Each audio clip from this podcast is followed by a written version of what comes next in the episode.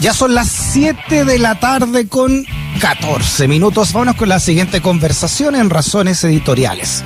Bueno, ayer, ¿no? Fue una jornada histórica. Por supuesto, se instaló la Convención Constitucional, instancia que eligió como presidenta a la lingüista y también académica de nuestra universidad, Elisa Loncón, y también al abogado constitucionalista Jaime Baza para la vicepresidenta.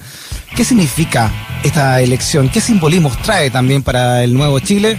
Lo conversamos con el periodista y también escritor Pedro Cayuqueo. Pedro, ¿cómo está? Bienvenido a Razones Editoriales.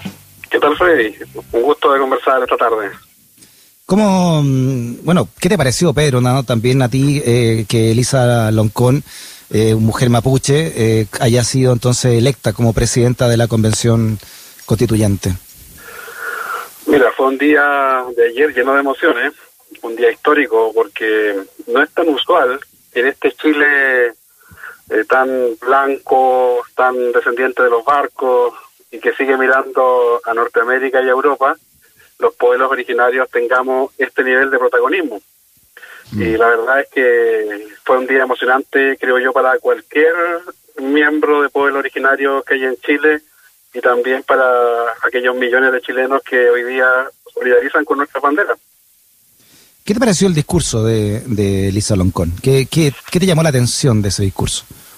Me llamó la atención, en primer lugar, que no había nada de resentimiento ni rencor en sus palabras, pudiendo eh, tener muchas razones para un discurso más bien contentatario.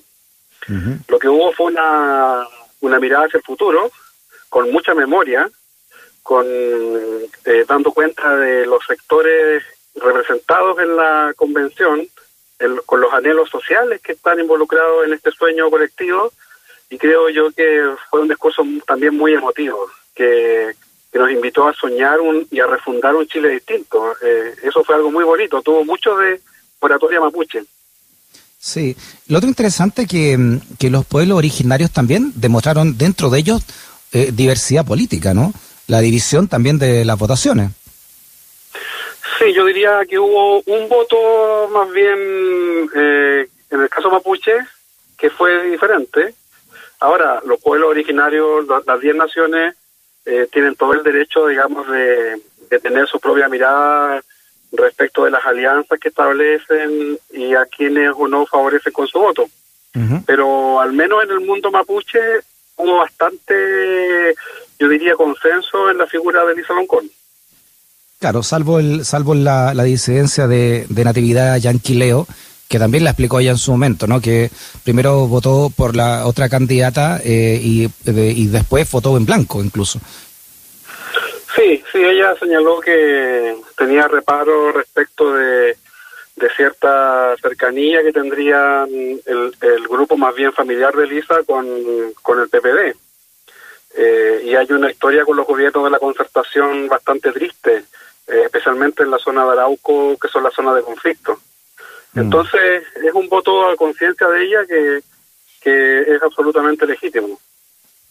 Si tú tuiteaste anoche, Pedro, eh, la convención de Bolivia no significó prosperidad para ellos, dice Joaquín Lavín. EPA, a leer y estudiar un poco alcalde, ¿no? Más de una década de desarrollo económico sostenido en la región. Esto a raíz de lo que dijo en Estado Nacional. Sí, el alcalde Lavín tiene cuñas bastante desafortunadas, eh, con demasiada habitualidad. La verdad es que el proceso boliviano tiene un antes y un después en su historia republicana en lo que se refiere a la llegada de Evo Morales al poder y posteriormente con la Asamblea Constituyente. Mm. Eh, Bolivia llegó a ser llamado el milagro económico sudamericano hace al menos cinco o seis años atrás. Y fue un, un modelo económico que tuvo mucho de, de eh, utilizar las remesas, digamos, de las materias primas para el desarrollo nacional, para garantizar derechos sociales, en fin. Y eso fue destacado no solamente por quienes adherimos a un modelo de desarrollo más bien humano que, netamente comercial, sino que también por organismos como el Fondo Monetario Internacional, el Banco Mundial, en fin, eh, Bolivia sacó aplausos, pero de muchos sectores en la última década. Mm. Estamos hablando con Pedro Cayuqueo, periodista y también escritor por esta por lo que tú también consideras, Pedro, también como escritor, eh, ¿cómo deberá ¿no? quedar plasmada también esta, esta parte de la historia de Chile? ¿Qué desafíos, por ejemplo, tiene ahora esta convención encabezada por Elisa Loncón? Yo creo que el principal desafío es dar con un pacto social inclusivo, democrático, participativo y donde quede claramente en evidencia quienes componen esta comunidad nacional llamada Chile, ¿ya? Eh, pasar desde el Estado-Nación, esta fantasía de las élites del siglo XIX, de las élites del Valle Central del siglo XIX, a una concepción de la identidad nacional más bien que abraza la diversidad y que encuentra en sus naciones originarias y también en la cultura chilena originaria, encuentra un, un, salto hacia el futuro. Esa, creo yo, característica de lo que podría ser la nueva constitución, de un Chile plurinacional, un Chile intercultural, un Chile que le dé valor a, la diversidad interna que caracteriza al Estado, yo creo que sería un salto cualitativo gigante considerando lo que hemos tenido en los últimos 200 años. ¿Cuál crees tú que son los beneficios también sociales que acarrearía tener un Estado plurinacional? Bueno, lo plurinacional está referido, al hacer una bajada técnica, está referido a demandas que la sociedad chilena incluso viene desde hace mucho tiempo levantando como bandera. La plurinacionalidad dialoga muy bien con la descentralización del Estado, la plurinacionalidad dialoga muy bien con la autonomía y los gobiernos locales, y la plurinacionalidad dialoga muy bien también con regímenes, ejemplo, eh, digamos, una una propuesta que algunos constituyentes en campaña levantaron, eh, pasar desde un sistema presidencialista a un sistema de gobierno parlamentario, que podría ir de la mano con la creación de macroregiones, en, una, en un cambio de la estructura del Estado, hacia un federalismo o a un Estado de regiones. En fin, la plurinacionalidad conecta con esas demandas de participación, democracia, de acercar el poder a, las personas. Y yo creo que ahí hay una tecla que los constituyentes indígenas tienen que tocar para que no parezca solamente una demanda de los pueblos originarios. Mm. Bueno, tus libros eh, han estado enfocados a esto, ¿no? A, demostrar lo que tú llamas la historia secreta mapuche. También eh, tienes uno que se llama Esa ruca llamada Chile. Y, y, bueno, y otro también que se llama Solo por ser indios. ¿Cómo, cómo crees tú que debe quedar inscrita esta, esta dirigencia de Elisa Loncón, pero también de los pueblos originarios puestos ahí en esta constitución, eh, esta historia de, del pueblo mapuche y de los pueblos originarios? A ver, viéndolo en perspectiva histórica, estamos en un momento único, excepcional, tanto en la historia de Chile, con su primera convención constituyente, como también en lo que es la participación política mapuche a nivel del Estado podemos rastrear solamente en el siglo XX, el, a mediados del siglo XX, una participación mapuche en la política chilena relevante con los diputados mapuches de aquella época. Pero eso está tan atrás en la historia que, que digamos, no es referencia para nadie en la actualidad.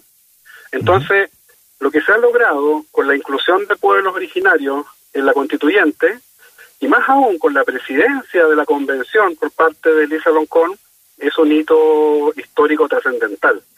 Y creo yo que mm, la impronta que debiera eh, tener esta dirección y este encabezamiento indígena de una convención como esta, debiera estar vinculada a esa tradición larga mapuche y de otros pueblos originarios de rendirle honores al Parlamento, a la conversación, al diálogo. Quizás ahora va, se nos va a dar la oportunidad por primera vez de demostrar que no solamente los mapuches fueron un pueblo guerrero, un pueblo de huichafes, sino también fueron quizás mucho más tiempo un pueblo de diplomáticos, un pueblo de, muy buenos políticos. Y mm. creo yo que esta esa memoria antigua es la que la Lamien Elisa va a intentar traer al presente en su rol como presidenta de la convención. Claro, te lo pregunto porque en, tu, en tus libros, eh, La historia secreta del, pueblo mapuche, ha destacado el, racismo de los llamados grandes historiadores del siglo XIX, incluso liberales como, como Barros Arana y el mismo Vicuña Maquena. Y quiero leer o sea, para entender también, ¿no?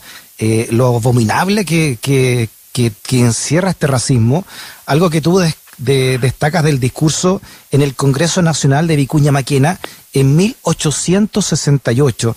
Él dijo, el indio, no el de Ercilla, sino el que ha venido a degollar a nuestros labradores del Mayeco y a mutilar con horrible infamia a nuestros nobles soldados, no es sino un bruto indomable, enemigo de la civilización porque solo adora los vicios en que vive sumergido, la ociosidad, la embriaguez, la mentira, la traición y todo ese conjunto de abominaciones que constituyen la vida salvaje. Esto tú lo rescatas en la página 225 de, de tu historia.